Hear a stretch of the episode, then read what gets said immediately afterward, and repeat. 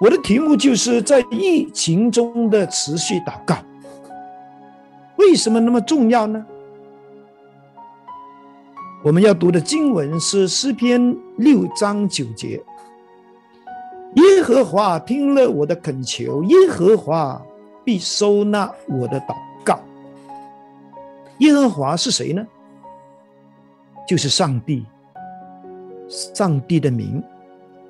耶和华上帝就是创造我们人类、创造天地、创造万物，他也是是生命的主，掌管我们生命的神。当我们说祷告的时候，祷告是什么呢？其实祷告就是跟上帝说话，祷告就是跟上帝谈我们心里的事情，就像我们。跟我们很要好的朋友、很可靠的朋友，把我们心里的事情完全告诉他一样。什么是祷告呢？原来祷告就是请求上帝的帮助，期望透过这个请求，我们能够得到上帝的指点，甚至上帝的。帮助，祷告是什么呢？其实，祷告就是上帝给我们的一个非常美好的特权，让我们可以呢透过祷告去亲身经历他的奇妙，去领受他为我们预备的祝福。我们要祷告，我们更要持续祷告。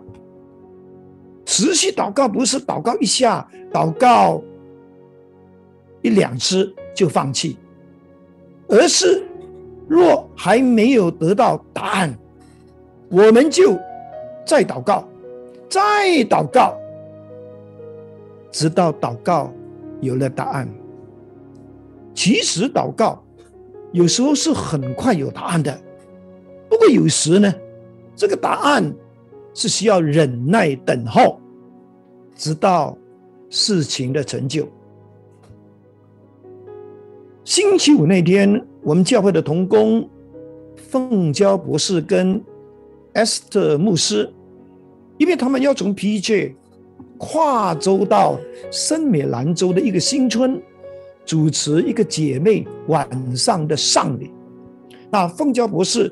就从早上十一点开始呢，到警警局去申请这个跨州的准证。你知道吗？他总共去了警察局几趟呢？原来他总共去了 SS Two 的警局三次，格拉纳扎亚的警局两次。然后阿套的警局两次，其实他搞到下午四点之前还没有拿到准证。那时候呢，我们就发动祷告，我们求上帝真的要施恩怜悯。果然，祷告完毕之后，感谢主，当凤娇博士。最后一次，也是第三次踏进这个 SS Two 的警局的时候，他终于拿到准证了。当然，他们也能够及时的去到圣米兰州主持晚上的丧礼。这就是祷告的奇妙，这就是祷告的需要。我为什么会鼓励你当持续祷告呢？因为我认为，今天这一个极其难搞的这一个新冠病毒，这个的疫情，还需要一段蛮长的时间才能够平复下来，有可能是在未来的一年、两年，甚至三年。而在这一段疫情的。过程中，我们最不可缺少的，其实就是向上帝发出祷告，因为祷告是有功效的。无论我们根据圣经的记载，或者是教会历史的记载，甚至我们也听过千千万万的低基督徒透过祷告，他们真的经历很多神的奇妙。这些奇妙就是发生在很多的家庭、很多的民族，甚至很多。教会的那些危机当中，那些人他们的急难当中，就是当这些人在急难中愿意谦卑的来投靠上帝，持续的向上帝发出祷告的呼求，你发现祷告总是会带给我们。很多的惊喜，特别是它至少会带给我们两个非常惊喜的结果，就是第一，我们会看到上帝在祷告者的他们的危难中介入，让他们的危难在过程当中发生转机，甚至看到拯救来了，盼望来了。就如圣经以斯以斯帖记所记载的一个事件，这个事件是有关犹太人将要被屠杀的一个事件，因为犹太人当时是受到仇敌的陷害，他们整个的民族不久呢将会遭遇灭族的危机，但就因为以斯帖。他发动这一个的祷告，他要求全国的犹太人都要禁食三天三夜。就在祷告过后，犹太人终于脱险了，甚至他们反败为胜。第二个结果就是，上帝会看顾保守那些祷告者。虽然他们仍然要经过一段困难的过程，但是最终他们是会经历平安和得胜，经历上帝的恩典和祝福。就像今天刚才我们从这个一路同行的见证视频里面听到的这些见证，就能够证明我们人类。在最无助、在最无能、最恐慌的时候，最需要的，就是祷告，持续的向上帝祷告，透过祷告来信靠这位又真又活又美好的上帝。特别是在过去的好几个月。我们教会有不少的弟兄姐妹，因为工作的关系，因为不知情的关系，就接触了那些确诊者。最后，他们的检验报告是 positive 的，所以他们就需要居家隔离，甚至是送到这些隔离中心去进行这个隔离。我非常相信，每一个确诊者面对。确诊的时候，他们在隔离期间，他们的心中是有担忧的，因为他们不知道自己的情况是会变得更好，还是变得更坏，是凶是吉。况且他们都知道，感染了新冠病毒的后果是可大可小的。但是我们要感谢上帝。从他们的见证里面，我们知道，因着他们的祷告，也因着教会许多人的同心合一的祷告，上帝保守了所有这些曾经是确诊者的弟兄姐妹，他们都脱离了新冠病毒的危害，上帝也保守那些因为工作的关系，时常要进进出出在那些高风险的地方的那些弟兄姐妹。感恩他们到如今还是平安健康。还有那些他们见证中说到，他们要面对工作压力，要面对经济压力的，特别是那些家人是确诊了，他们是需要照顾他们的，他们也是活在恐慌、忧虑的里面。但是感谢主，这些都已经成为过去了，因为透过。祷告，上帝垂听了他们的祷告，也经历了上帝的信实、上帝的看顾和上帝的供应。我觉得他们的经历就像诗篇二十三二十三篇四节所说的，就是我虽然行过死荫的幽谷，也不怕遭害，因为。你与我同在，你的杖、你的干都安慰我。是的，朋友们，无论我们面对任何的困难和危机，我们都要相信，持守祷告是有功效的，是必须的。而且是最有智慧的一种选择，因为这种做法是能够帮助自己呢，避免走很多冤枉路，避免自己呢承受太多的痛苦。我鼓励大家，除了我们自己要祷告，我们也应该把我那些可能是太沉重的问题带到小组中。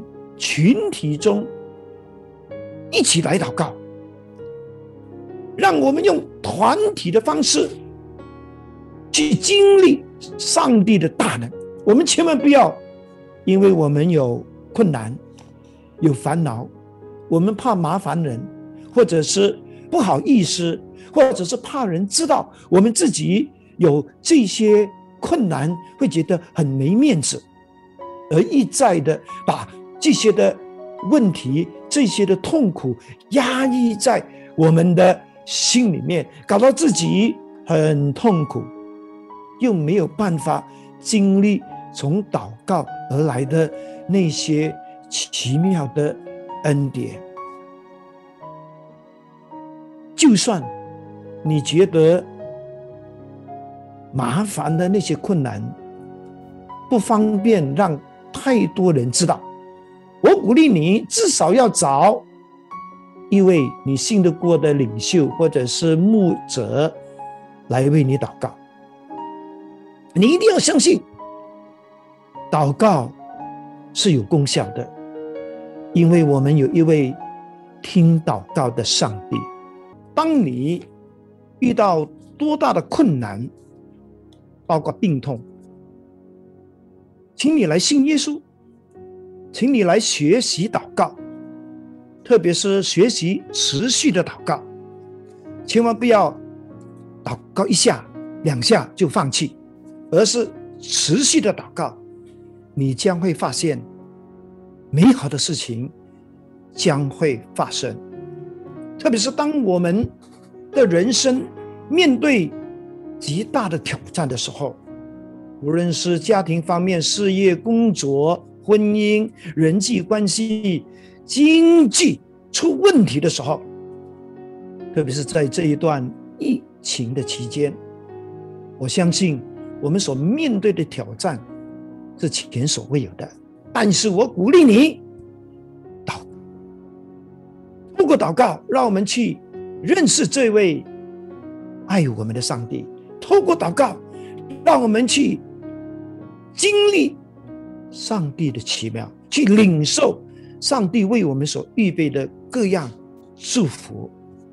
当然，对基督徒来说，祷告更重要的就是，它能够让我们的灵性继续的保持啊那种的温度，继续的，就是可以呢经历突破和成长。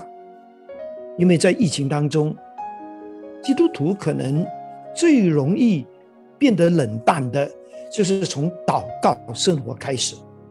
我祷告上帝，让我们继续的相信祷告，依靠祷告，因为祷告可以让我们领受七种上帝要给我们的祝福。第一，它能够帮助我们跨越一切所面对的挑战；它能够帮助我们领受我们所需要的力量和智慧；它也能够让我们亲身的去经历神的奇妙作为；它更能够让我们获得身心灵的平安健康；它帮助我们摆脱心中的恐慌跟忧虑。他也让我们自己和家人在祷告中受到保护，特别是他也让我们的人生从此一路上是有上帝的陪伴和同行。朋友们，你在困境中吗？你如何去面对？这个疫情呢？你想不想得到这从祷告来的七样祝福呢？如果你还不是基督徒，如果你真的很想让你的祷告可以发生真正的功效，首先你是必须要信耶稣的，你必须要透过祷告接受耶稣进入你的内心，让他成为。你的救主和生命的主，让他先赦免你的罪，让他把永恒的生命赐给你，以致你能够成为神的儿女，以致这个祷告的天地线能够解通了。你愿意今天信耶稣吗？你愿意去经历？从祷告来的这些奇妙的祝福吗？如果你今天愿意信耶稣，我请你跟着我用荧幕上的这个祷告文来做这个祷告，邀请耶稣进入你的生命，让你能够成为基督徒，成为神的儿女。来，让我们来祷告，你跟着读。这个祷告文就可以了。天父上帝，谢谢你，因为爱我，差派主耶稣为我的罪死在十字架上，并且从死里复活。我承认我是个罪人，愿意接受主耶稣基督成为我的救主和生命的主。求你赦免我的罪，并让我得到永生，成为神的儿女。求。赐我信心能力，一生信靠你，跟随你，经历你的奇妙大爱，并做你的见证人。祷告，奉靠主耶稣基督的名，阿门。恭喜你！如果你做了这个祷告，你就是上帝的儿女，你就是信耶稣的人。请记得。把你的名字和电话留在我们这一个留言处，好让我们继续的帮助你更认识圣经的真理。因为信耶稣还需要更多的去认识圣经的真理。如果你已经是基督徒了，那你怎么样能够去经历从祷告而来的这些种种祝福呢？我鼓励你继续祷告，持续的祷告。唯有当你真正的持续的祷告的时候，你才会能够真正的经历上帝的更多恩典和奇妙。让我在结束之之前，也为你们祝福祷告。哈利路亚！天父上帝，我们为了我们今天我们那些接受主的初信者，我们的弟兄姐妹，献上感恩，求你积极的看顾保守他们，让他们在信主的过程当中，不单认识真理，也经历许许多多透过祷告你给他们带来的美好祝福，帮助我们的弟兄姐妹继续持续在疫情中祷告，祷告，再祷告。也恩待我们。当我们明天全国要进入这个封锁的时候，我们所有人，特别是我们的弟兄姐妹，都在这一个两周的封锁当中，一样的平安健康的度日，也在灵性上经历圣灵给他们的突破、成长和充满。谢谢你听我们的祷告。奉主耶稣基督的圣名，阿门。